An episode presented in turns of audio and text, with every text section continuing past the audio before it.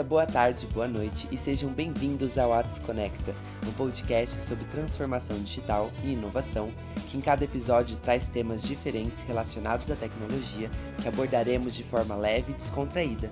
Eu sou a Vivian Galves e hoje o assunto é métodos ágeis.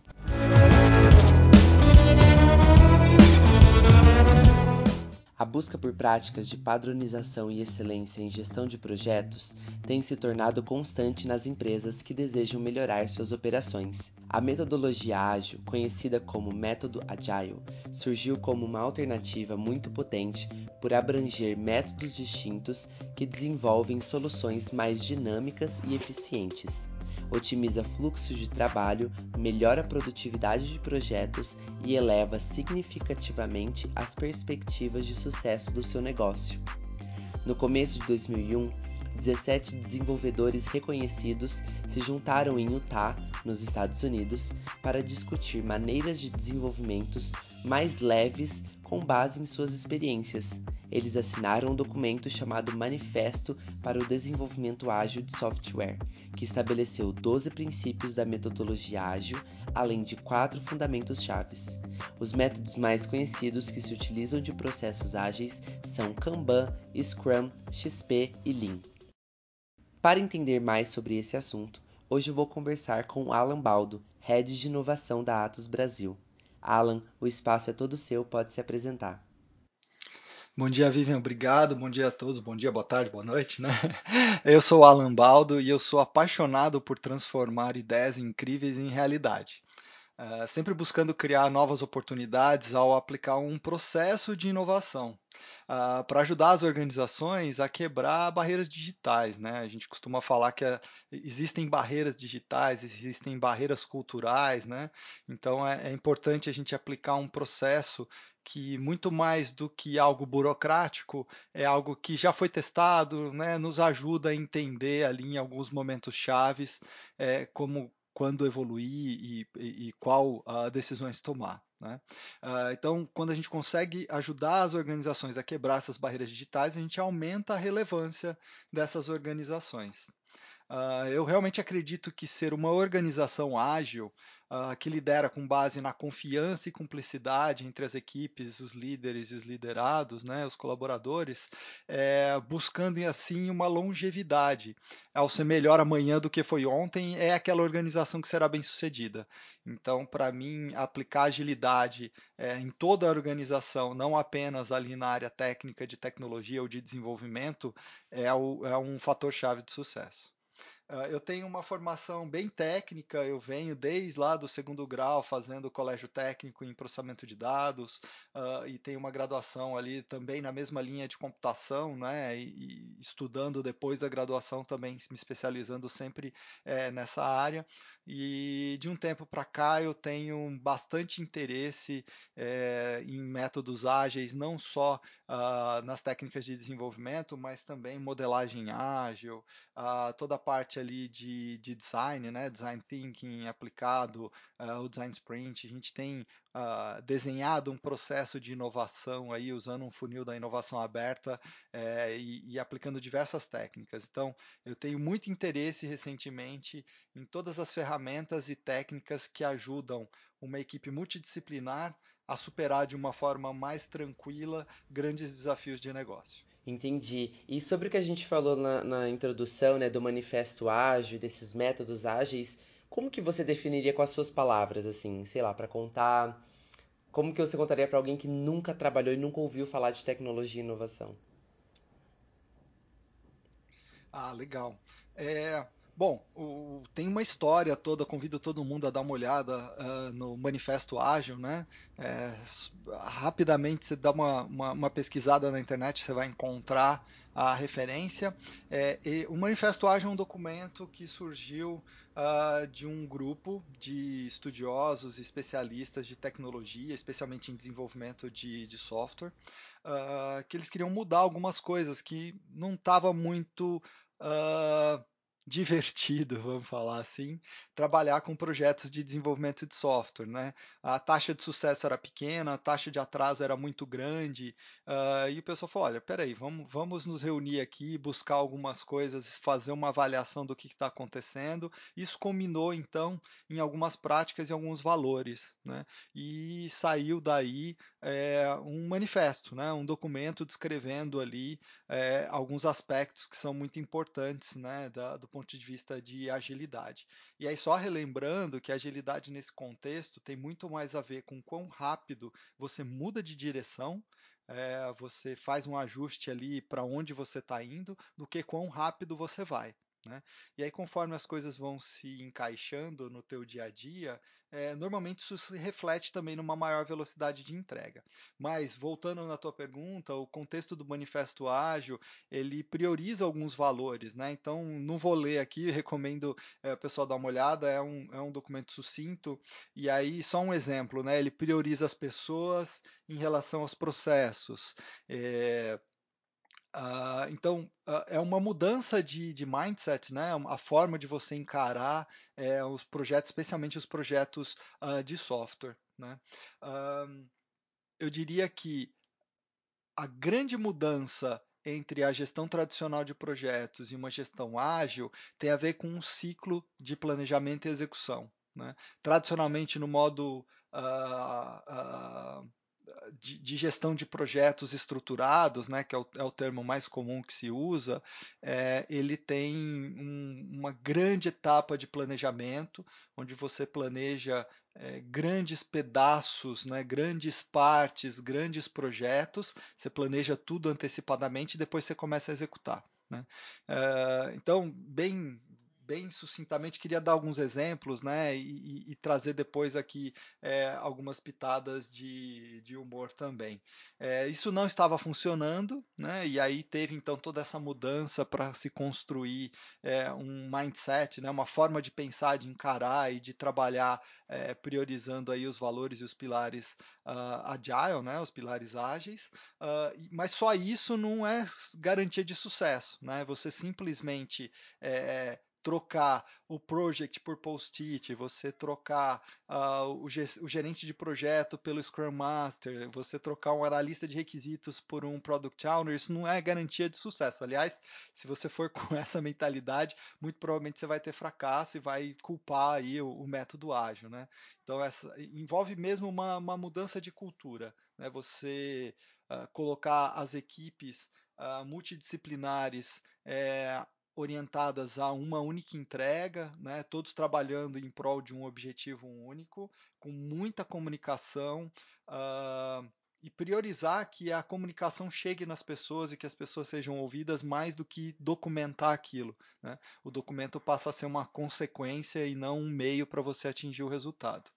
Um, então tem o, o, pessoal que brinca, né, que o PMBOK uh, do PMI, né, que é o uh, gestão, o, corpo de conhecimento de gestão de projetos, né? O Project Management Body of Knowledge, que é um documento aí super conhecido é, do ponto de vista de gestão de projetos do Instituto de, do, do PMI, né, o Instituto de Gestão de Projetos. É, o pessoal fala que para software ele não funcionou e o Agile também não vai funcionar, né, porque Uh, você pode ter sucesso usando um modelo de projetos para construir software. Só que uh, esse modelo foi concebido para uh, coisas mais concretas do que o software. Então, vou te dar um exemplo. Ah, você vai construir uma ponte, vai construir um viaduto. Esse modelo de gestão, de planejamento e de execução funciona muito bem, porque a chance de mudar alguma coisa no meio da execução é muito pequena. Né? É, você provavelmente não vai ter que uh, trocar o material que você está usando para construir uh, um viaduto uh, no meio da construção, trocar o concreto, concreto por alguma liga plástica porque saiu uma regulamentação nova. Muito provavelmente você não vai ter que adicionar uma funcionalidade a mais no teu viaduto porque uh, um, uma cidade vizinha que seria concorrente sua adicionou uma funcionalidade a mais no viaduto. Então, esse tipo de coisa não acontece né, na maioria desses projetos. Uh, e para software, não, né, as coisas mudam o tempo todo. Né, é, é inerente ali ao ambiente digital essa mudança. Então, você poder planejar é, para espaços mais curtos de tempo, fazer os ajustes, uh, aprender, né? É, esse ciclo de cada iteração mais curta é, te dá a oportunidade então de você não perder tanto tempo planejando alguma coisa que vai mudar lá na frente. E você estava falando, dando esse exemplo do, do viaduto, que ele funciona como esses métodos antigos, né, que são antes do, do, do dos métodos ágeis. Mas os métodos ágeis, eles só vão servir para projetos de tecnologia e de inovação, ou eles podem ser usados em, em outras áreas? E se sim, quais áreas eles poderiam ser usados também? É uma ótima pergunta, porque tem uma relação muito grande né, entre a aplicação do método ágil e, e, eu diria até projeto de construção de software, mais do que projeto de tecnologia. Então, uh, onde mais se aplica o agile, o método ágil, é onde você tem a maior chance de mudança. E aí, daí que vem o, o, o poder uh, do agile em comparação ao método, vamos chamar de método estruturado. Tá? É, porque quando você tem pouquíssima chance de mudança, é, você não vai ter muitos dos benefícios do Agile. Né? Então, é, voltando lá no viaduto, né? Por que, que eu vou fazer é, ciclos de planejamento de duas semanas ou de mês em mês e colocar para minha equipe de engenharia, minha equipe de arquitetura, minha equipe de execução de obra, de medição, de fiscalização, um, um horizonte de apenas 30 dias, se a chance de mudar é, é quase nula? Né? É, isso vai causar um estresse a mais ali na equipe que ele não sabe, né? Puxa vida, eu poderia estar antecipando alguma coisa, negociando algum contrato, buscando uma otimização, se eu tivesse visibilidade do todo. Então, é, você não tem muitos benefícios, né? Agora, todo aquele a, a, aquele ecossistema onde a mudança ela é muito presente, aí sim você tem. E, então, assim, tudo que é mais abstrato, que, é, que, que tem o digital ali, né, que tem o digital no, no CERN, é, ele é muito mais passível da mudança. Então, uh, onde você tem esse tipo de atuação, faz muito mais sentido. Agora, os ciclos de desenvolvimento de produtos em geral, você pode fazer a aplicação do Agile, porque enquanto você está desenvolvendo o produto, normalmente você está aprendendo coisas novas. Você faz testes de usabilidade, entrevistas de usabilidade, você faz pesquisa de mercado. Então, conforme essas informações vão chegando, você tem a possibilidade de ter mudanças de estratégia. Né? Olha, muito provavelmente a gente acreditava que é, um modelo de produto, de licenciamento do produto, ali de venda de produto era o melhor modelo, mas as novas informações estão, nos direcionando para que a gente ofereça esse produto como um serviço, para a pessoa não ter que fazer aquisição, mas ela quer usufruir daquele produto. Né? Então, esse tipo de coisa pode acontecer durante o, o, o ciclo de desenvolvimento né? de um produto e até de um negócio. Quando a gente pensa aí em startups, né? Ah, você tem as, as, as, tradicionais fases ali de desenvolvimento da startup, onde você inicia ali na concepção, na ideação, vai passando, né, até um, um momento que você prova o modelo de negócio, depois uh, você lança o seu protótipo, você tem um MVP, você começa a escalar, né? Então, para cada uma dessas etapas, normalmente tem muita mudança, né? As startups, elas é, é comum você ter ali o que o, o, tem um termo também que é, é pivotar, né? To pivot, você é, fazer um ajuste em torno do próprio eixo ali. Então, isso acontece muito comumente num ambiente de startup, de inovação, de desenvolvimento, porque você está é, descobrindo novas informações, novos dados, que vai fazer você ajustar a sua estratégia. Então, todo ambiente onde você tem é, uma propensão à mudança muito grande é onde você consegue é, a, usar os métodos ágeis, né? Falando é, nesse conceito lá inicial do planejamento e tudo mais, mas o método ágil é um conjunto, né? Você tem diversas técnicas, diversas uh, formas de executar é, um projeto, um trabalho, um fluxo de trabalho de uma maneira ágil em comparação a uma maneira estruturada. Então, para outros casos, por exemplo, mesmo na, na, própria produção de uma indústria automobilística, né, um ótimo exemplo aí, Toyota, uh, com a concepção ali do Lean, de diversas outras técnicas. Né? Mesmo em uma linha que muda muito pouco, você ainda tem é, como tirar proveito das técnicas ágeis, e aí tem muito mais a ver ali com tamanho de estoque, demanda, produção, é, você otimizar ao máximo né, a atuação da tua equipe, buscar eficiência. Então, para alguns outros casos específicos, a gente lança a mão é, de outras abordagens das técnicas ágeis e consegue aplicar sim. E esses métodos que você falou que existem várias formas, né, de, de métodos ágeis para você fazer. Eu estava pesquisando e eu achei os como os principais, assim, que falaram em, em, muitos lugares, o Kanban, o Scrum e o Lean, que você mencionou agora há pouco. É, quais são as diferenças entre eles? Eles têm semelhança? É, eles servem para qualquer tipo de, de projeto ou na hora de fazer um projeto você precisa é, avaliar qual que vai se encaixar melhor, qual que vai é, é atender maior as demandas do projeto? Ah, boa pergunta. É, tem outras técnicas ainda, né? Por exemplo, é, XP ou Extreme Programming, né? Então tem mais de uma forma de você combinar diferentes ferramentas em torno de um processo, de um método, de uma técnica para poder atingir o teu resultado, entregar os resultados, né? Uh, então, uh, basicamente o Kanban ele tem uma forma visual de fazer a gestão. Esse é o, o, a grande uh, característica né, que, que é mais simples de você reconhecer o Kanban. Então você tem um quadro, imagina um quadro, onde você divide esse quadro em colunas, e a forma mais tradicional de você enxergar isso é onde você tem o trabalho a ser feito, ou to do, o trabalho que está sendo feito, ou WIP, né, Work in Progress, e o trabalho que já foi completado, que é o done. E aí imagina que você tem um ciclo de tempo onde você vai é, transferir todos os itens de trabalho do to-do até o done passando pelo IP. Né? E aí o Kanban ele permite você ter um controle muito visual desse fluxo de trabalho que precisa ser feito. E aí você pode ter um ciclo diário, você pode ter um ciclo semanal, um ciclo de um turno, mensal. Aí depende muito é, do processo, do contexto de onde você aplica. Né?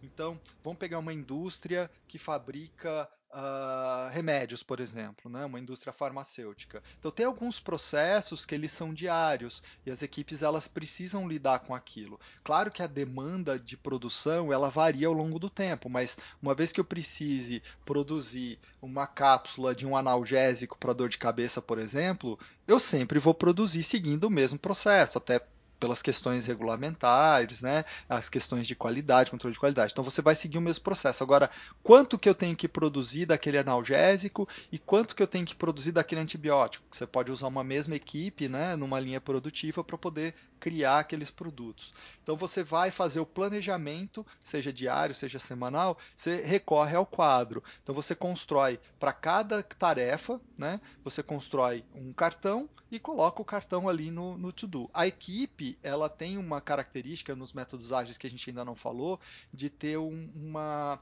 uh, auto um autogerenciamento, uma auto-organização. Né? Você tem a liderança, óbvio, você tem gestão, mas a equipe nos métodos ágeis ela tende a se adaptar é, de forma autônoma.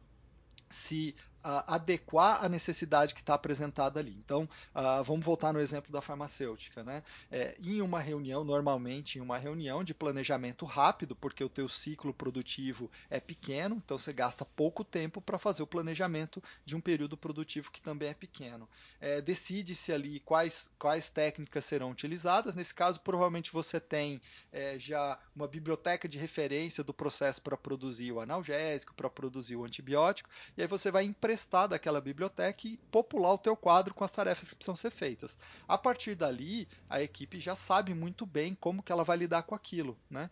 E uma coisa que é muito boa no Kanban também, essa forma visual de você representar o trabalho, é que é mais fácil você limitar quantas frentes em paralelo devem ser abertas ao mesmo tempo.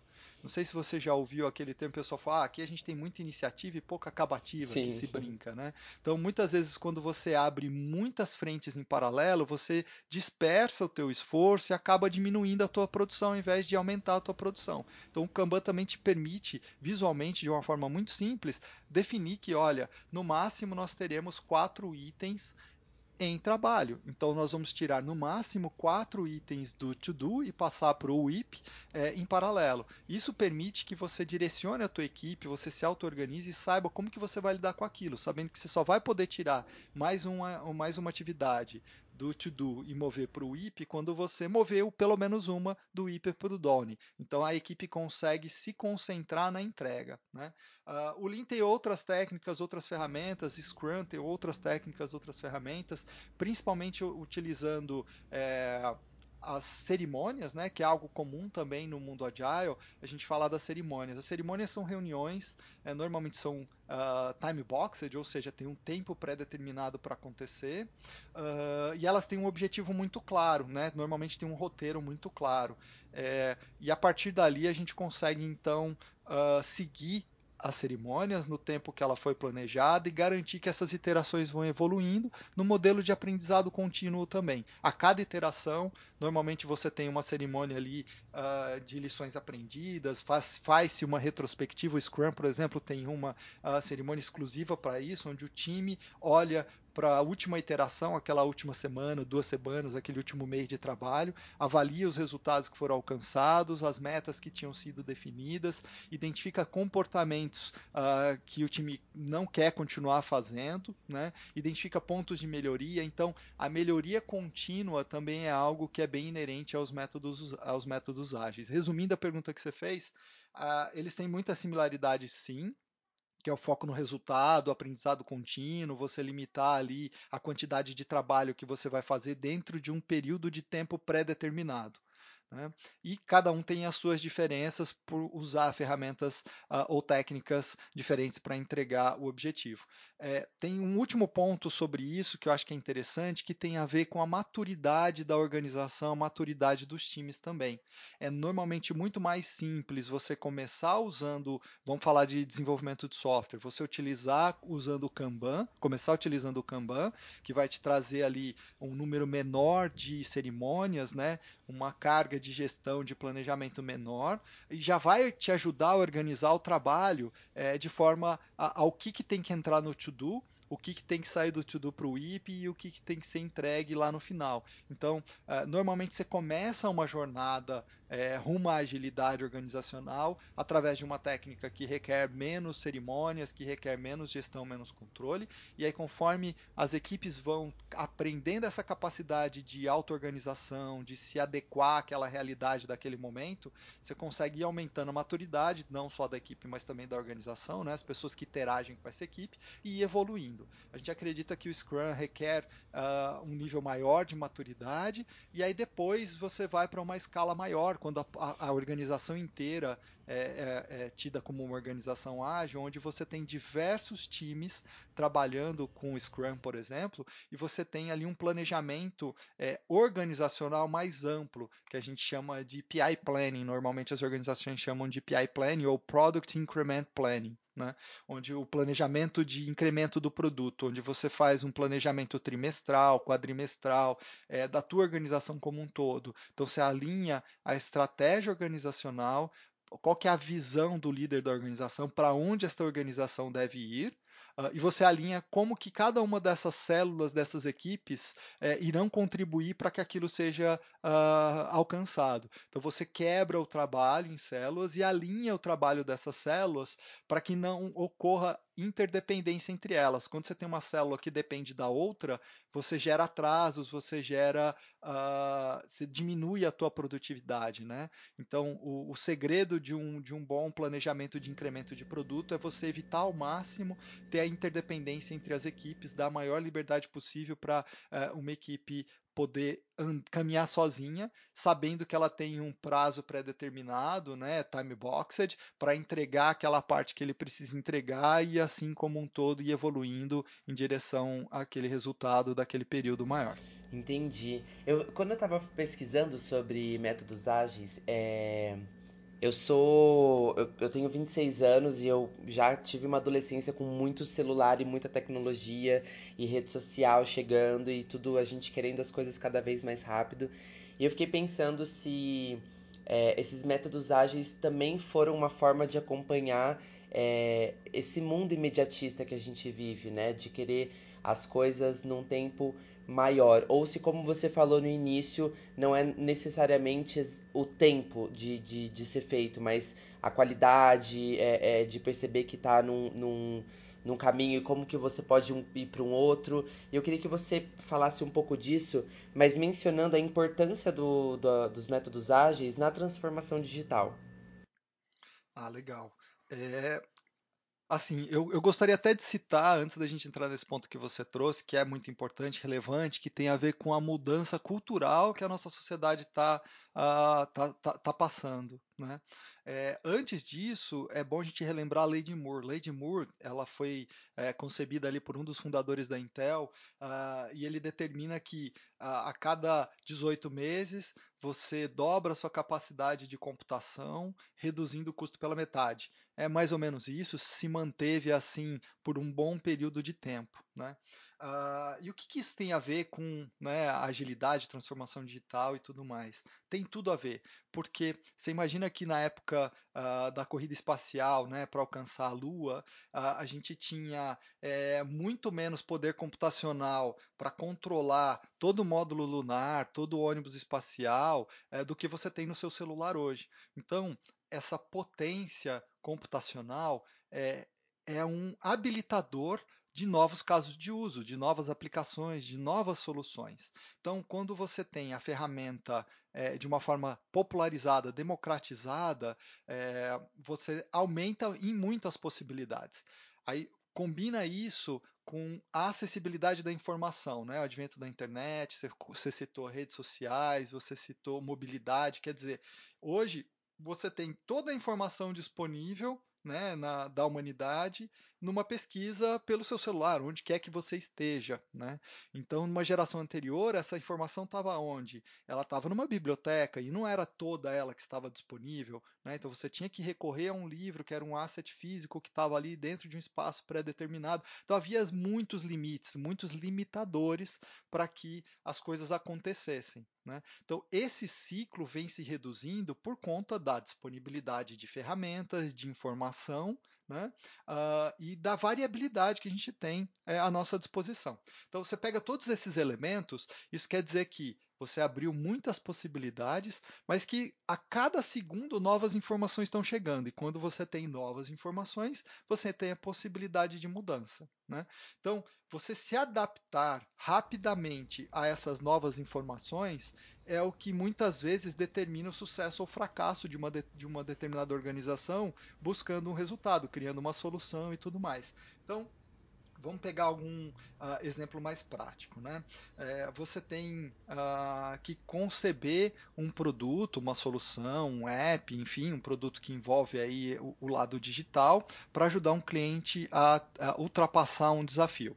Vamos, vamos supor que tenha a ver com fazer uma gestão ali da sua linha produtiva e identificar o melhor momento para você fazer uma manutenção em um maquinário, por exemplo. Né? É, então, aquela organização que consegue incorporar na sua solução, no seu produto, as técnicas mais recentes, né, de estado da arte, de pesquisa em manutenção preditiva, aquela que consegue capturar o maior número de informações é, diversas que existem, é, uh, no seu ambiente produtivo, ou que consegue integrar sensores novos, ou que consegue ainda incorporar novos sensores sem causar uma disrupção na sua linha produtiva, provavelmente vai ter mais sucesso do que aquela que fez um planejamento, vai lá, faz um todo um desenvolvimento, chega lá na frente ela coloca para rodar. Né, e, e, e, começar a produzir. Por que isso? Uh, porque quando a gente faz o planejamento de coisas mais abstratas assim, todo software é uma coisa muito abstrata, né? É, você desconsidera as novas informações que você vai coletando no percurso, durante a jornada de desenvolvimento. Então você perde essas oportunidades e a tua chance de reagir, a tua capacidade de reagir, de se adaptar, de se adequar àquela nova realidade que se apresenta, diminui bastante. Então a, a adoção uh, dos uh, períodos de iteração mais curtos para você fazer a evolução uh, de um produto, ela é, é muito relevante para um sucesso num ambiente de transformação digital. Resumindo, pensa assim: é, por que demorar seis meses para tentar capturar 90% do valor e descobri que depois desses seis meses, 40% daquilo tudo que eu queria fazer já mudou, porque tem novas informações, novas condições, uh, novas uh, uh, realidades, se eu posso começar a capturar 30% do valor com 30 dias de trabalho. Né? Então, é uma forma diferente de você encarar a, a, concepção de soluções que vão ajudar as organizações a utilizar a tecnologia digital para impactar as mudanças culturais e a adoção pelas pessoas na organização. Lembrando que a transformação digital é muito mais sobre as pessoas do que sobre tecnologia. Né? A tecnologia passa a ser uma ferramenta para a gente poder é, impactar os processos, criar novas formas de fazer coisas antigas ou passar a fazer coisas novas. E aí o principal ponto tem a ver aí com as pessoas que estão envolvidas nesse processo e toda mudança cultural que você precisa promover. Né? Quem nunca ouviu aquela famosa frase, não, mas sempre foi feito assim, por que, que nós vamos mudar? Né? Então, essa barreira cultural, junto com a barreira da transformação digital, é que é o grande desafio aí é, de todo mundo que estuda inovação. É, eu acho que a transformação digital é muito legal isso que você falou de, de ser muito mais sobre as pessoas do que sobre de fato um celular novo, um computador novo, porque eu acho que a transformação digital ela é justamente uma são novas perspectivas de, de visão, de vida, de vivência, de experiência. E eu acho que talvez esse imediatismo que a gente vive muito na nossa sociedade, ele esteja ligado é, a essas transformações digitais, porque a gente percebe que a gente pode fazer diferente, a gente pode pegar uma coisa que já era feita e fazer de outra forma e trazer uma nova, uma nova perspectiva para ela. E, e isso vai abrindo horizontes, vai abrindo possibilidades, né?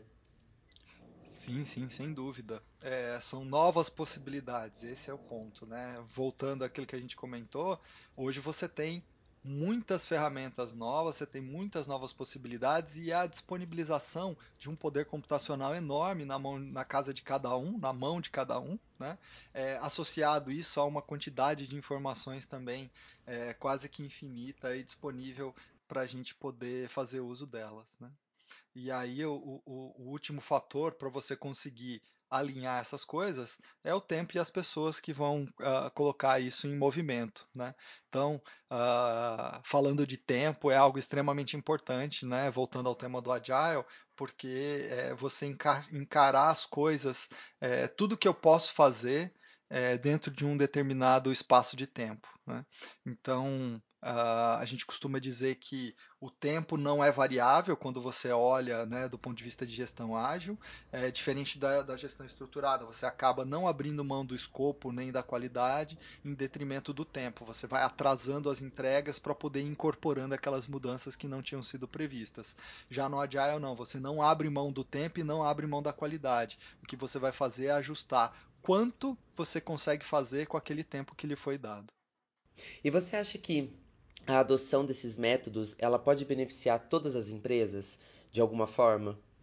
Eu acho, eu, eu tenho um pouco de receio da gente ser muito generalista, sabe? A gente é, é, generalizar demais. Mas eu vejo um grande potencial, sim, em aplicação uh, dos métodos ágeis em todos os tipos de organização, dependendo do processo uh, que você precisa fazer a gestão. Né? Então, se você já tem um processo determinado, conhecido, uh, você consegue sim trazer benefícios né, de alguns dos, dos métodos ágeis existentes para poder melhorar alguma coisa no teu processo, seja eficiência, seja qualidade, seja previsibilidade. Tá? Uh, e só um último ponto que eu acho que é importante é, é, é falar é assim. Uh, a gente fala de métodos ágeis, você tem lá a sua cartilha, né? Olha, aplique o Scrum desta forma. Você precisa de um PO assim, assim, assado, você precisa de um Scrum Master assim, assim, assado, de um time ágil, você tem que fazer as reuniões diárias, você tem que fazer. Cara, aquilo ali é uma referência, né? Muitas empresas utilizam daquela forma, uh, funciona bem para elas, é, mas normalmente tem ajustes. Né? É, tem empresas que trabalham com interações de uma semana, tem empresas que trabalham com interações de um mês, tem empresas uh, que agrupam é, no papel de PO outras responsabilidades, em algumas delas tem a ver com a parte de gestão de produto, em outras tem a ver com a gestão da operação, depende um pouco. É sempre normal você enxergar alguma adaptação, alguma uh, flexibilização do método, né, empréstimo de algumas técnicas, priorização de algumas cerimônias em detrimento de outras, por conta da cultura que existe na tua organização. Né? Se você está passando por um processo de transformação digital, inerentemente você está transformando também a tua cultura. E aí, ao transformar a sua cultura, é muito melhor você adequar o que funciona melhor para deixar o teu cliente satisfeito do que você simplesmente impor um método porque é assim que está no papel. Então é muito normal você encontrar pequenas variações ou até grandes variações dos métodos ágeis. Né? É uma boa referência. Você deve começar por ali, por uma boa referência, uh, mas uh, adapte, né? faça os ajustes necessários para que aquilo funcione bem na sua organização. É, eu acho que a transformação digital é, é, justamente essa palavra adaptar, né? Esse verbo, no caso. Porque não é porque surgiu alguma coisa muito nova, muito tecnológica, que está ajudando muitas empresas, que talvez vá funcionar para a sua, ou vai funcionar exatamente como aquela empresa faz. Então é, é encontrar a melhor forma de fazer e, e se adaptar, né? É, perfeito, sim. Tem, tem um ponto que eu gosto de citar também. É, ah, não, vamos, vamos executar um modelo Spotify na nossa organização, né? Que é, é, é uma referência da aplicação de métodos ágeis, de construção de squads, e tem uma cultura toda particular que funciona muito bem para eles. Mas você copiar aquilo não quer dizer que vai funcionar muito bem para você. Ah, vamos copiar o modo Netflix de trabalhar qual é a chance de você ser bem sucedido se não são as mesmas pessoas, não são os mesmos processos, não é a mesma cultura, né? É muito mais baixa. Então, tentar copiar é, um modelo uh, normalmente não, não, vai trazer o resultado que você espera. Você se inspirar, estudar, entender por que, que aquilo funcionou ali e te ajuda assim a, a conceber é, a forma de aplicar na tua organização, na tua cultura e saber o que, que vai funcionar bem para você e é o que uma coisa que eu acho que é extremamente importante também, que é muito comum né, no, no, no ecossistema de inovação, é a questão da falha. Né? É, por muito tempo era proibido você usar a, a, palavra falha em qualquer apresentação de negócio, né? qualquer apresentação aí de, de um projeto ou algo assim. Mas uh, Peter Drucker já dizia que uh, você decidir o que parar de fazer é de longe a decisão mais importante e a mais negligenciada, porque é, vai contra um pouco o nosso instinto humano. Você começou a fazer uma coisa, você quer ir até o final. A grande maioria das pessoas tem essa forma, né? Então você decidir, olha, eu já investi uh, dois meses da minha vida, eu já investi 100 mil reais em um determinado projeto, mas vai falhar. Então é melhor que você descubra isso o mais rápido possível para você aprender com aquilo, salvar o que for uh, viável, né, de ser salvo, de aprendizado, de artefatos que foram construídos, que foram concebidos e aplicar uh, numa nova jornada, né, pivotar, enfim, fazer o ajuste que você precisa fazer. Então você ter iterações pequenas, testando, medindo, uh, experimentando e sabendo o que, que funciona bem, o que, que não funciona bem, descartando aquilo que tem pouca chance de sucesso, né, você deixando de investir em alguma coisa, é, é, é, é imprescindível para você conseguir promover inovação. Então, uh, a falha deve existir e quando a gente fala de mudança, mudança cultural, né, de, de transformação da organização, a falha ela não deve ser referenci, referenciada, mas ela não pode ser temida, né? Ela tem que fazer parte. O, o importante é a gente é, descobrir isso o mais rápido possível para a gente poder investir pouco naquelas ideias que a princípio pareciam boas, mas na prática não são. Então, é, você lidar uh, com as falhas é, em prol de buscar uma solução correta, buscar a forma adequada de você aplicar, evoluir e inovar, e não como é, um motivo de culpar as pessoas por tentarem. Né? Não vamos. Uh, impedir as pessoas de testarem, de tentarem, é, usando a falha como, uh, como culpa, mas sim fazer uma gestão adequada do processo de inovação, medindo as coisas, os testes, as ideias, é, fazendo né, é, a avaliação ali do que está funcionando bem, do que, que não está funcionando e se adaptando a essas novas informações que a gente vai obtendo no dia a dia. Nossa, muito legal. Alan, eu queria saber se você tem alguma dica para quem quer entender mais sobre esse assunto. Ah, eu, eu acho que compensa começar pelo Manifesto Ágil, ler um pouquinho ali sobre o contexto, né, que é, já faz bastante tempo, né, que, que ele foi publicado, então teve muitas mudanças de lá para cá, mas é importante entender uh, o histórico para você saber a, o contexto de onde aquilo foi concebido e, pro, e, e poder se adaptar. É, compensa ver um pouquinho os modelos de negócio de, dessas empresas que eu comentei, né, o modelo de trabalho, os processos, Spotify, Netflix, tem bastante informação aí, tem algumas animações uh, boas, né, animações de quadro branco, aquela whiteboard animation que vai explicando como é que funciona. Eu acho que compensa bastante também também, uh, mas nada uh, mais interessante do que você testar na prática. Né?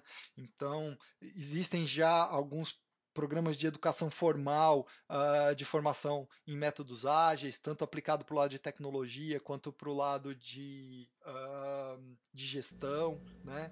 Então, tem, tem, tem bastante coisa. Alan, muito obrigada pela sua participação e pela sua disponibilidade. Eu adorei o papo, eu acho que me esclareceu muitas coisas aqui. É, na hora da pesquisa eu já consegui entender algumas coisas, mas foi muito legal esses pontos que você é, colocou aqui. Muito obrigada. Nada, conta com a gente. E obrigada a você que acompanhou esse bate-papo até o fim e até a próxima.